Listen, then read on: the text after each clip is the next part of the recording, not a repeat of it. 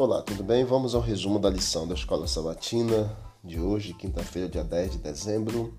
Trabalho e mordomia. O sábio Salomão, em Eclesiastes, capítulo 9, versículo 10, nos diz: Tudo quanto te vier a mão para fazer, faze-o conforme as tuas forças. Este homem, o mais sábio de todos os homens que aqui viveu, usou essas palavras de conselho em relação à mordomia em todos os aspectos da vida.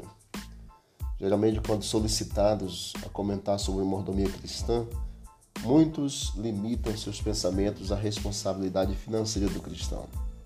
Embora o dinheiro seja certamente um aspecto importante da mordomia, nós não devemos limitar apenas mordomia ao dinheiro. Isso seria uma visão muito estreita do que é mordomia. Na teoria organizacional, a mordomia se refere à responsabilidade administrativa de desenvolver e utilizar adequadamente todos os recursos que Deus nos concede de forma é, abençoando-nos a cada dia. Na igreja, com quais recursos Deus tem nos abençoado? Pedro afirmou em 1 Pedro 2, verso 5, que nós somos sacerdócio santo. Então o Senhor ele concede dons a cada um de nós.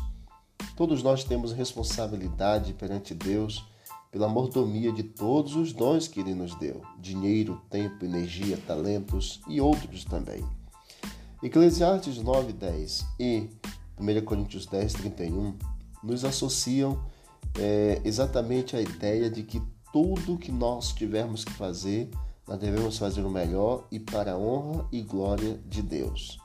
Uma das armadilhas comuns da vida cristã é a tendência de compartimentalizar os diferentes aspectos da vida. Existe vida profissional, familiar, espiritual e até uma vida de lazer. A tendência de separar essas áreas para que haja pouca ou nenhuma convergência entre elas deve ser desejada em alguns casos. Por exemplo, não é bom levar o trabalho para casa de maneira a interferir nas responsabilidades da família. A busca do lazer também não deve reduzir o tempo que passamos com Deus. No entanto, essa restrição não deve se aplicar à função que nossa vida espiritual deve desempenhar em toda a nossa existência. Tudo o que fizermos deve ser pensando no lado espiritual. Então, nós, que todos nós realmente possamos fazer o nosso melhor e cuidar daquilo que temos e somos para a honra e glória de Deus, porque quer comais, quer bebais ou façais qualquer coisa, tudo deve ser para a honra e glória de Deus. Querido Deus, obrigado, Pai, pelos conselhos desse dia. Ajuda-nos, ó Deus, na realização da prática, em nome de Jesus. Amém. Disse Jesus: Examinai as Escrituras, porque julgaste ter nela a vida eterna, e são elas mesmas que testificam de mim. Visite o canal Bíblia em Ação nas plataformas de áudio e encontre mais conteúdo para o teu crescimento espiritual. Forte abraço, vamos que vamos para o alto e avante.